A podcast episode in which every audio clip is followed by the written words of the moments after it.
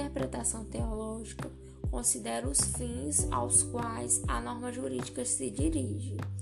pois qualquer interpretação deve levar em conta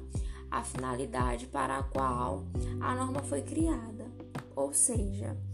ela busca o sentido, a finalidade e o objetivo da norma. Além de que, quando o intérprete determina os fins de uma norma,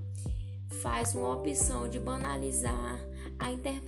de todas as estipulações internas da norma.